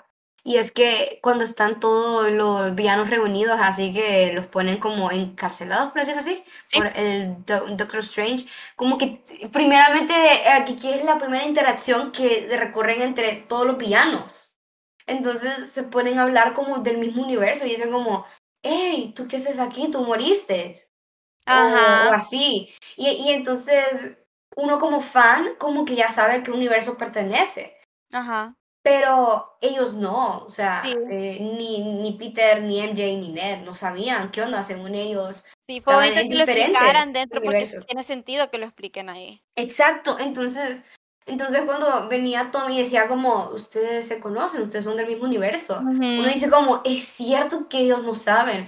Y incluso en esa parte fue, Yo les digo, fue tan meticuloso que lo metiera, tiene tanto sentido Sí, también como, sentido. como que hablaran y así como, hey, o sea, tú La verdad que esta moriste. película sí está bien hecha, su guion está bien firme. Está así, está sin errores, todo, a- a- aunque sea la mínima cosita al inicio, tiene su gran desarrollo al final. Mm, Menos Doctor, ve, Doctor Daredevil, ahí sí no tiene mucho sentido, Es, pero, es así, es así. Pero en pero está, es, es emocionante ver el cameo, ¿ok? Mucha Es gente gritó, Del que menos gritaron salir. No, pero mucha gente gritó, pues, o sea, no, hay partes que no gritaron. Hu- hu- Hubieran, hubieran, o sea, eh, en esa... Es que lo que pasa es que siento que Daredevil no es como tan famoso como los demás, obviamente. Porque es una serie, es una serie aparte que pues no tenía relación con Marvel antes. Bueno, con este Marvel, ¿no? Hasta que pues, pasó todo eso de Disney. ujú. Entonces que la gente no lo conoce tanto. Y, y entonces cuando salió, muchas personas no sabían quién era. Entonces no, no hubo tantos gritos, pero los que sí sabían gritaron. Pero sí No, no gritaron, yo, eran, yo me como, emocioné, eran como ocho personas las que gritaron, pero sí gritaron. yo quedé como que, ¡ah! ¿me entendés? El- Y, y me dijo, te dije, me dijo. Y yo, Sí, yo le dije porque Andrea decía, no, yo no quiero ver Daredevil, ay no, no digas que vaya a salir. y, y mi papá en, eh, al otro lado, ¿quién es ese? Yo sabía, pero no, no le quise decir porque estaba enojada. Porque, Porque porque salió. Me espolió. Ah, sí, sí. Sí, es que bueno, o sea, es que ustedes no saben, a mí mi papá me espolió que salió los tres y me enojé feo porque... Sí, yo también me he sonado. Ni sé cómo está en tu Sí. casa todavía. No, no, es que lo, lo peor de todo es que me, me enojé porque fue una vez que fuimos a Teus y yo le empecé a decir como, mira papi, que vienen las tres y que está todo esto de que van a salir los tres y que los villanos, que aquí, o sea, yo le conté todo pues. Y, y si yo no le hubiera contado eso, él no sabiera, eh, perdón, él no supiera cuál hubiera sido como el big deal de la película. Ujú. ¿Entiendes? Entonces, por mí sabía como por qué los fans estaban tan ansiosos de esta película, por qué esperábamos los tres Spider-Man. Y me lo paga diciéndome que salían los tres, entonces me enojé muchísimo. Y pues, eh, pues sí, me, o sea, me, me enojé pues porque me dijo eso y no, y no le quise decir de Daredevil, porque sí sabía que era Daredevil. O sea, lo estaba confirmando con Celine después, pe- pero Sí, sí. pues me lo imaginaba. Pero Yo bueno. también. Entonces ahora ya para cerrar ustedes, yo sé que este podcast salió muy largo, mucho más de lo Pero normal. yo Creo sé que a lo más largo. Creo que va a que ser lo el más largo, disfrutaron. ¿verdad? De Puede ser, puede ser, pero la verdad es que es uno súper disfrutable. Sí. Y Eh, aquí lo regrabamos por ustedes. Sí, las dos fuimos policías buenas en este caso, no, no hay nada. Sí. Bueno, dijimos como una que otra cosa, pero Sí, una, casi nada. cosita, pero no casi nada. Pues una- no hay película Ujú. perfecta, la verdad. Así que, entonces mi calificación para esta película es un 10. 10 cerrado, la verdad. Un 10 de 10. Se lo merece. Se lo Yo merece. por el otro lado, aunque lo crean o no, porque no solo estoy hablando de lo objetivo, Sí, también yo. Estoy hablando tanto objetivamente como subjetivamente, pero creo que es más subjetivo lo mío, en este caso. Lo mío, no, es que ustedes saben que realmente este podcast tocamos tanto temas de fanatismo como de estructura. Y entonces, lo crean o no, este, mi calificación lleva de ambos. Y es que yo le doy un 20 de 10. un 20 de 10 porque es todo lo que quise y más. Sí. El 10. O sea, el 10 es todo lo que quise y el 20 es todo y más. Entonces, ¿por qué se lo merece usted? Dígame que no. Y si me dicen que no está mal, ustedes, no saben de qué hablo. Entonces, Funado. sí. Es- Si nos dicen que no, si le dicen que no, Ah. Andrea, que venga para acá para que peleen. Exacto. O- Vamos a hacer un debate aquí. Ajá. Próximamente debate de Spider-Man. Entonces, exacto, exacto, sería cool, la verdad. La verdad, bueno, ahora ya para eh, también cerrar la pregunta trivia, ¿en qué película del MCU hizo Spider-Man su primera aparición? Y déjame, déjenme decirles que realmente es una película súper fácil, por si todavía no saben. Es una de las que uno dice, llame películas de Marvel y las menciona así porque es Ujú. de las comunes. Entonces, sí. vergüenza Bueno, entonces la película es, la película es Capitán América Civil War. O sea, famosa. Ya mencionamos como lo dije en el podcast pasado, así que eso. Y bueno, entonces ya esta es la Eso ha sido, ajá, eso te- ha sido todo por hoy. Recuerden compartir nuestro podcast porque Sí. realmente esperamos que las personas escuchen este porque es como Sí. muy esperado, por decir así. Sí. Es una película muy cool. Recuerden, si quieren la presentación, aunque sea para acordarse de, de- de detalles ahí de, un- de los villanos, pídanla. Ahí por Instagram Ujú. yo se las paso. No, no tengan pena. Sí, Pues espero que les haya gustado. Realmente quisimos hacerlo bien, porque como Sí. dijimos, ya lo hemos grabado y nos sentimos que, que era Sí. como lo mejor que podíamos dar. sí, es, la verdad que mucho mejor Celine. Celine ya lo, ya lo había editado y ya, había ya había estado publicado también en Spotify. Estaba subido como por 10 minutos. Sí, y, y dijimos, no, mejor no lo vuelvas a grabar. Pero ad- adivinen a quién le toca editarlo esta vez. Ujú. Sí, ent- ahí me avisan cómo le quedó a Andrea. Ojalá me quede mejor que Celine. Le dicen, No, nunca. Para que aprenda. Entonces sí, espero que realmente hayamos cumplido sus expectativas con las críticas, que hayamos aportado como un poco a, a, a su, a su visión de la película. Ujú. Lo mejor que ah, hayamos ahondado, que se hayan dado cuenta de cosas que a lo mejor no lo habían notado y que digan como Y- si es cierto, tienen, eh, es cierto que pasó esto, es cierto Ah, y si tienen algo que están en así. contra, pueden escribirnos y ahí nos peleamos. es va. cierto, es cierto y nos peleamos, ya ha pasado. Espero que lo hayan disfrutado, espero que se hayan agarrado su cafecito, así, escuchándolo sí. tranquilo. O en Con, el carro, cenita, en la eh, mientras se bañan. Yo Sí, lo escucho mientras me baño. Así como Celine, yo mientras hago sus tareas. Ah. Eh, bueno, ustedes saben que las personas que llegaron hasta aquí son una verdadera gente cool. Sí, y ahí nos escuchamos en la próxima, chicos. Bye. Bye.